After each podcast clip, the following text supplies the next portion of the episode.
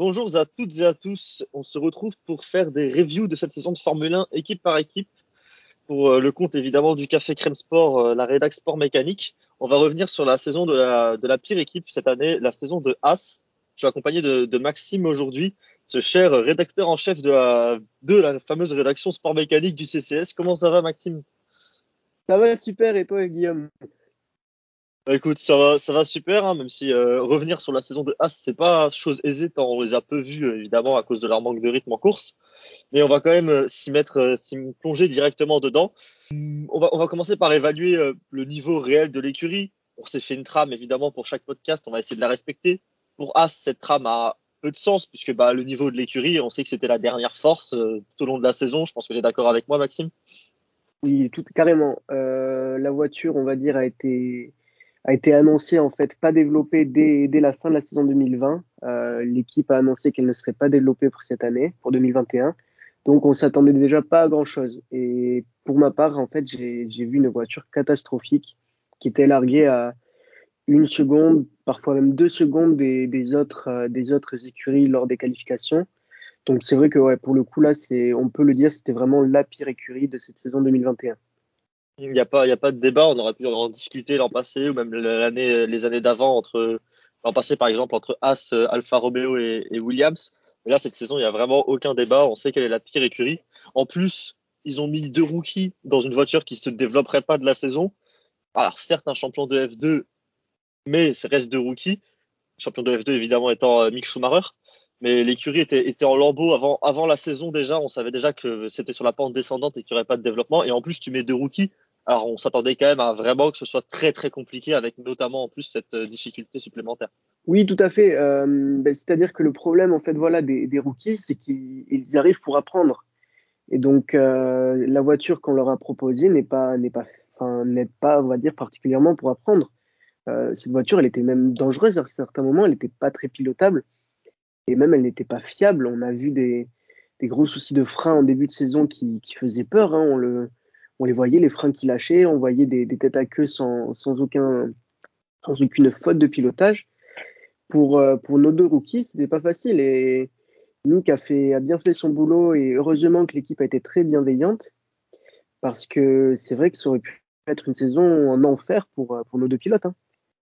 Ouais, les, deux ingénieurs, que ce soit celui de Mick, bon, qu'on a quand même pas mal entendu et pas mal euh, discuté, qu'il était très bienveillant, ou même celui de Mazepin aussi, qui était quand même assez bienveillant envers lui, ont été, ont, ont donné un peu de baume au cœur sur les rares fois. On entendait parler de As cette année. On entendait euh, qu'il rassurait Mick. Même Mick a, été assez rigolo à la radio, tu sais, la fois où, il, où le rythme de la voiture est nulle part et il dit bip bip bip bip bip au lieu de dire des gros mots euh, pour se censurer.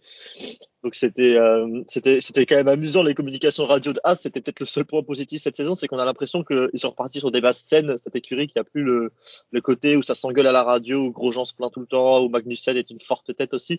Là, on sent qu'ils sont repartis sur des bases plus saines en interne, et c'est le seul point positif qu'il y a eu cette saison euh, chez, chez As.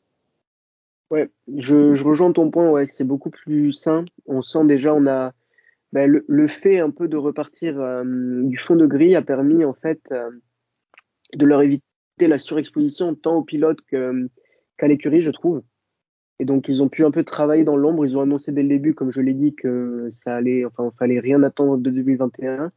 Et ça leur a permis, voilà, de, de se concentrer vraiment sur l'apprentissage de leurs pilotes, de se concentrer donc euh, sur ce qu'il fallait faire cette année pour, pour éviter de sombrer même financièrement. Et au final, bon, ben, ils n'ont pas fait trop de bruit, mais euh, c'était cata à la fin de saison, c'était pas terrible, enfin, euh, c'était cata en début de saison, c'était pas terrible en fin de saison. Donc bon, on va, on va dire qu'il y, a un petit progrès, même si c'est pas, c'est pas ce qu'on voudrait voir d'une, d'une écurie de F1. Mais bon, c'est. Ah bah ouais, je suis le fond de la piscine pour mieux remonter. Hein. Mais euh, c'est sûr que cette saison, c'est quasiment que des bas. Hein. C'est difficile de noter les, bons moments. Moi, j'en ai, j'en ai ressorti deux trois. Tu me diras ce que t'en penses. J'ai noté bah, Mick Schumacher qui fait les deux seuls Q2 de l'écurie cette saison en France, en se crachant certes, mais Q2 quand même avec un très bon du coup premier premier tour de, de Q1 du coup à l'époque. Et donc il était passé en Q2 et fini 15e fait, P, fait P15 et en Turquie où il bat carrément Ricardo à la régulière et fait P15 aussi euh, en passant en Q2 à nouveau en battant quand même euh, ce, cher Daniel Ricardo en qualification notamment euh, Mick Schumacher.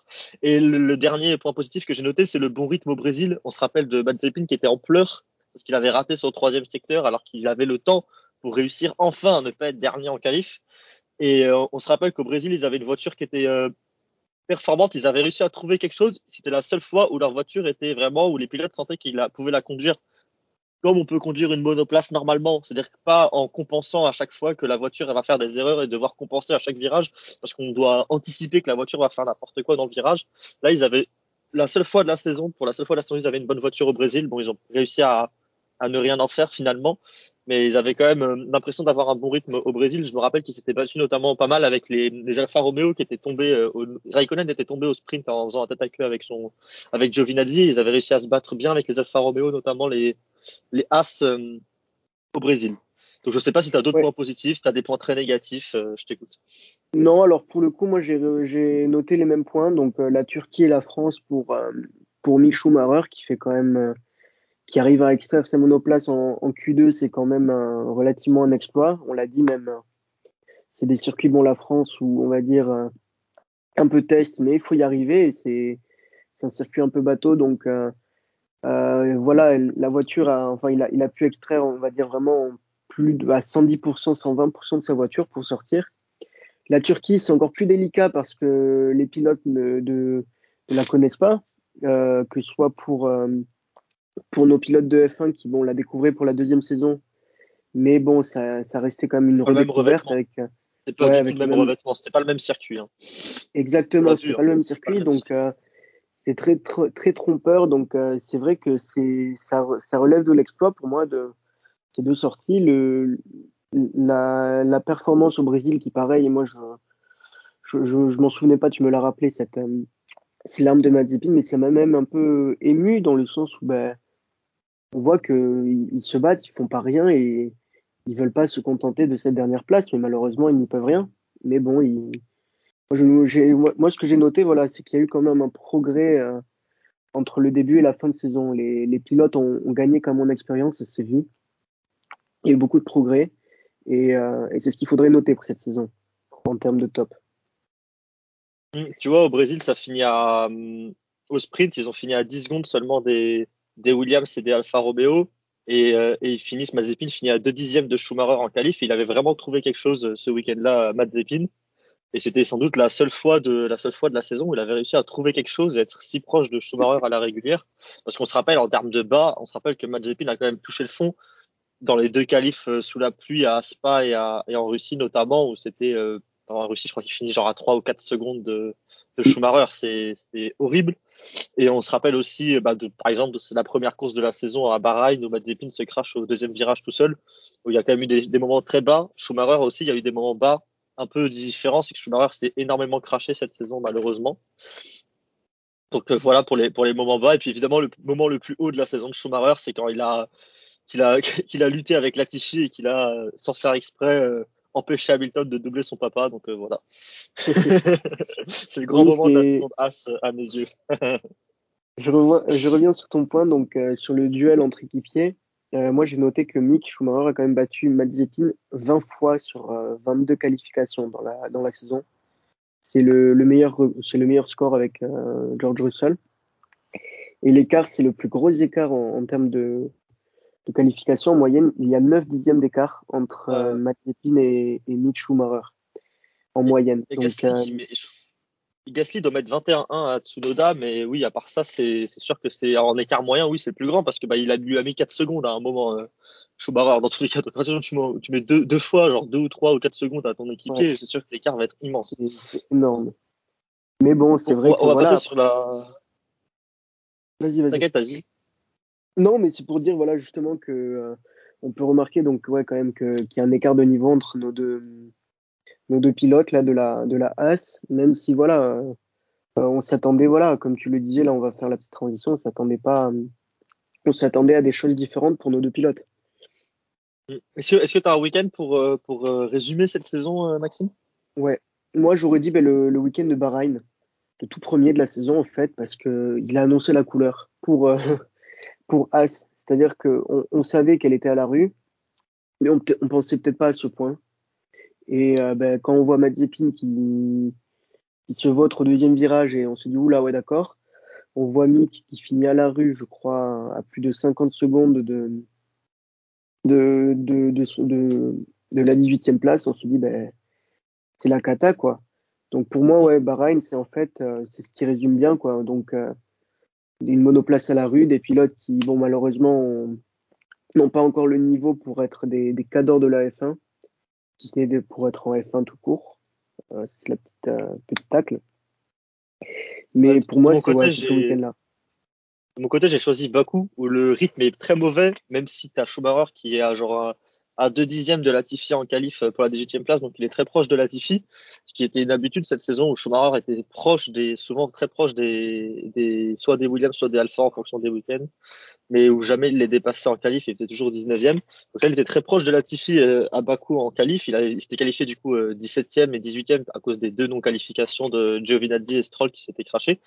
Et ensuite, en course, même sur la course de trois tours, donc euh, post-drapeau rouge en, en, fin de Grand Prix, où il y avait une course de trois tours, où tu peux te dire, sur un miracle, ça peut peut-être doubler deux, trois voitures, faire P12 et c'est incroyable. Et eh ben non, ils ont quand même réussi à finir à 4 secondes de, de la voiture qui était devant eux. J'ai pas le, j'ai pas le truc. C'est pas Bottas, ça doit être euh, qui était devant eux. J'ai pas, j'ai pas la voiture, mais ils ont fini à 3 ou 4 secondes de, la voiture de devant. Il y avait que Hamilton qui était derrière eux pour euh, les raisons qu'on connaît, puisqu'il s'était, euh, avait appuyé sur son, petit magic button au départ à Bakou et il était dernier.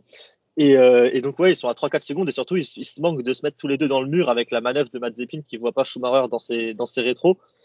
Et enfin, c'est, ça a montré aussi toute la lutte, la rivalité un peu, un peu bizarre qu'il y avait entre Mazepin et Schumacher, où en mode, bah, Schumacher l'écrase tout le temps, mais Mazepin est parfois dangereux et tout ça. Mazepin s'est un peu calmé en fin de saison sur son comportement, donc on peut lui mettre ça quand même à, son crédit. Mais au global, c'était quand même une saison, euh, voilà, une saison, il y a eu beaucoup de tensions entre les deux pilotes qui jouaient, bah, qui avaient pourtant très peu d'enjeux, c'était juste finir l'un devant l'autre euh, chaque week-end.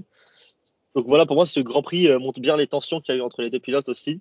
Et c'est un, c'est un week-end qui, qui, témoigne bien de ce qui était As. Après, franchement, tous les week-ends témoignent de ce qui était As. Euh, si on enlève le Brésil, euh, la France et la Turquie, voilà, ça témoigne de ce qui était As, c'est-à-dire une écurie qui, qui était au fin fond de, au fin fond de, de la grille, au fond de tout, au fond du gouffre. Et du coup, ça, ça nous amène directement sur la deuxième partie qui, de ces reviews. Ce sera le cas à chaque fois. Donc, une petite question euh, de réflexion, une petite question pour réfléchir, une question ouverte pour débattre sur, sur un point de la saison. Pour As, on n'allait pas débattre de la saison sur le contenu parce que c'est pas intéressant, c'est toujours le même le contenu, ils sont loin derrière et on n'a pas grand chose à en tirer, c'est pas intéressant. Donc on a décidé de d'ouvrir un angle historique par rapport à la saison de As en se demandant si As a réalisé la pire saison depuis 2000. Donc je vais faire un petit récap des candidats juste avant de te donner la parole, Maxime. Les candidats, on va dire, pour les pires saisons, c'est Marussia 2015, où c'est zéro point l'année post-Bianchi, euh, post bah, du coup euh, accident de Bianchi, où euh, c'est vraiment rien de bien. Dernière saison de Marussia en, Formule 1. Il y a Caterham 2013 et 2014 qui ont, ils tous les deux, les deux saisons fait zéro point. Ils sont aussi battus ces deux années-là par Marussia, qui n'est pourtant pas brillante non plus, surtout en 2013. Il y a la HRT 2012 évidemment, qui est une voiture horrible, qui n'a même pas réussi à, avoir une voiture en Australie, qui n'a pas réussi à faire les 107% une ou deux fois dans la saison. C'était totalement horrible. Et ensuite, j'ai aussi la Minardi 2001, qui était la seule écurie à faire zéro point cette année-là et qui était vraiment très loin du reste du, plateau, alors qu'ils avaient quand même Fernando Alonso dans leur, dans leur rookie, euh, dans leur baquet. Et la dernière que j'ai, c'est Super Aguri 2006 avec, euh, bah, quand tu as Yuji comme pilote, bah, tu es obligé d'être dans cette, dans cette mention-là et c'est zéro point évidemment, Super Aguri en 2006. Donc Maxime, je te laisse, euh, je te laisse, je te laisse la parole. Dis-moi ce que tu en penses de As par rapport à ces écuries-là. Écoute, déjà, tout d'abord, c'est pour dire, j'ai noté les mêmes écuries. Euh, j'ai trouvé plus ou moins les mêmes écuries. Donc, euh, moi, je vais dire, en, comparaison, euh, je, dirais que la différence, c'est que Caterham, par exemple, ont, beaucoup déçu dans le sens où ils avaient, amené beaucoup de moyens. Ils avaient d'énormes moyens financiers. Ils ont déçu malgré ces moyens financiers. Ils ont mal utilisé leur argent, en fait, on va dire. Ils ont très mal financé, ils ont très mal utilisé leur argent. Euh, pour moi, le, la saison de As en 2020, euh, c'est peut-être pas, c'est peut-être une des des moins des moins bonnes, on va dire. Marussia, bon, on savait que c'était une écurie un peu fatiguée, un peu compliquée, ça manquait de fonds, ça manquait d'investissement et on savait que c'était une petite écurie. Là où As, en fait, ça fait très mal, ce, là où on touche le fond, c'est que il y a en 2018, ça joue le, le P5 au championnat au constructeur, quoi. Et en trois ans, ils se sont écroulés, ils arrivent à être à, à la rue. Donc c'est là que ça fait très mal en fait pour l'écurie As.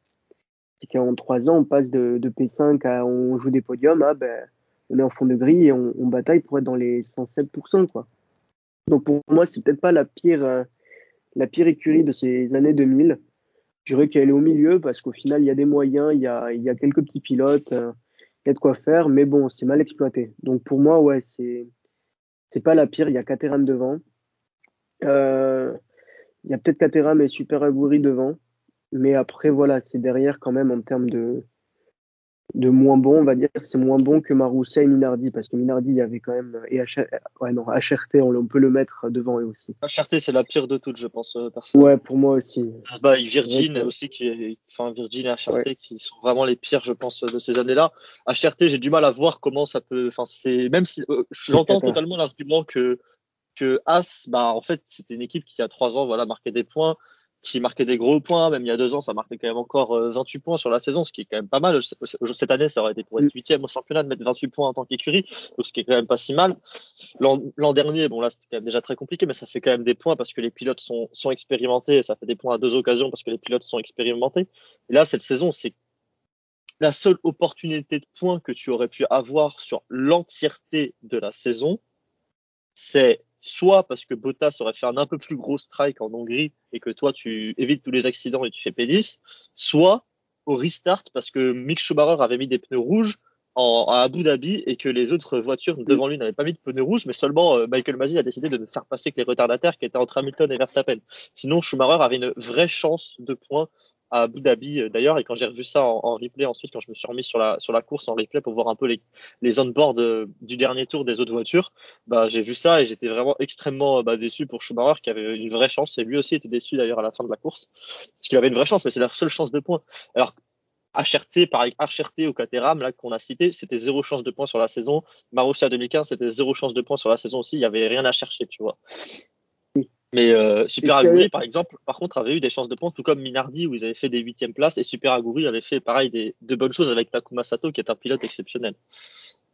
C'est ça, en fait, il y a, y a, une chose qui joue en fait pour, euh, pour ces chaque, chaque écurie, c'est que le line-up de pilotes, pour Minardi, on avait donc Fernando Alonso, bon, qui était encore rookie, mais ça reste Fernando Alonso. Euh, pour Super Aguri, on a Takuma Sato, donc ce sont des pilotes qui, qui sont en mesure d'aller chercher des points, quoi moi je trouvais, surtout dans, dans ces débuts d'année, on va dire. Euh, Ils l'ont fait l'année d'après. Hein, Exactement. Pour Minardi, mais Sato le fait l'année d'après avec Super Aguri. Marussia avait pris un point l'année d'avant avec Bianchi et si Bianchi n'avait pas eu son accident, il, y en aurait eu d'autres pour plus chez Marussia ou aller chez Sauber, ça on sait pas, mais bon, on peut pas savoir, on peut pas refaire l'histoire. Mais s'il était resté chez Marussia, je sais pas comment il n'aurait pas pu marquer un point quelque part dans la saison non plus, tellement il était talentueux. et ensuite, ouais, pour moi, il y a, y a, vraiment HRT et Caterham qui sont au niveau qui était au niveau de la, la médiocrité de As cette saison. J'ai du mal à mettre même les saisons, la saison de Williams en, en 2019 aussi est quasiment au niveau de ça. Hein. Le problème, mais ce qu'il y a, c'est que Kubica met un point en Allemagne. Alors il met un point parce qu'il reste plus que 10 voitures qui terminent la course, certes, mais il met quand même un point. Et, bah, voilà, c'est mathématique et ils ont un point, ils n'ont pas zéro. Et moi, je, je trouve ça trop trop choquant le fait qu'une écurie mette zéro point sur la saison et j'avais du mal du coup à parler de Williams mais Williams 2019 est dans la discussion. Il y a Sauber en 2014 aussi qui doit faire un point ou zéro point je sais même plus mais qui est aussi une voiture absolument dégueulasse alors que deux ans avant ça jouait les podiums. Donc c'est comparable à As je trouve euh, la situation de Sauber en 2014 et c'est comparable à As et espérons qu'ils arrivent à faire un rebond comme Sauber avait réussi à, rebondir un petit peu quand même puisqu'ils euh, marquaient quand même déjà beaucoup plus de points sur la fin là avec le retour de avec la saison de Leclerc en 2000 18 ou avec euh, la saison 2019, la saison 2019 qui était bonne aussi de la part de Sauber, avec Raikkonen qui doit mettre un truc comme 39 points sur la saison. Donc euh, voilà. Qui est, qui est, compétitif, oui, c'est vrai. Mais voilà, moi c'est tout ça en fait, c'est que ces, ces écuries-là, voilà, la, la, la, seule différence c'est qu'ils avaient des pilotes qui étaient en mesure qui d'aller récupérer des points. Et je pense que si tu mets un Grosjean ou un Magnussen cette saison-là, euh, chez As, à mon avis, on n'aurait pas eu zéro point. On aurait eu un ou deux points quelque part par-ci par-là ils auraient pu aller chercher, ils auraient pu aller chercher un point, je pense. C'est la, la seule petite nuance, pour le coup, que je trouve. J'ai du mal à voir où ils l'auraient pris vu la voiture. Mais oui, je l'entends. Hein. Mais j'ai même du mal à voir où ils auraient pris un point. Franchement, j'ai du mal. Hein. Les mystères de la F1. j'ai du mal. J'ai du mal à voir. Mais en tout cas, espérons que l'an prochain, on se pose pas la question si la saison de As 2022 est la pire de l'histoire en comparant avec celle de l'année dernière. Mais euh, Espérons que ça aille mieux pour As la saison prochaine. On va, on va conclure ce, cette petite review de, de, la saison de As en leur souhaitant euh, bah, bonne chance l'an prochain. Espérons que Mick Schumacher est une bonne voiture. Pour Mazepin, évidemment, on n'espère rien parce que c'est pas une personne très agréable, visiblement. Mais bon, espérons qu'en tout cas tout se passe mieux pour, euh, pour As l'an prochain parce que c'est toujours triste de voir une écurie de F1 qui a performé être à un tel niveau. On aimerait que toutes les écuries puissent soient capables de marquer des points à chaque Grand Prix et c'est malheureux de voir une équipe qui sert à rien chaque week-end et qui est au fond du plateau. Merci à toi Maxime de m'avoir accompagné pour cette review et on se retrouve euh, dans trois jours pour la sortie de la review euh, d'Alpha Romeo. Ce sera aussi un, cas et on, je pense qu'on dira surtout des choses négatives à cette review là aussi. Bonne journée à tous et euh, à bientôt sur les ondes du CCS. Salut tout le monde.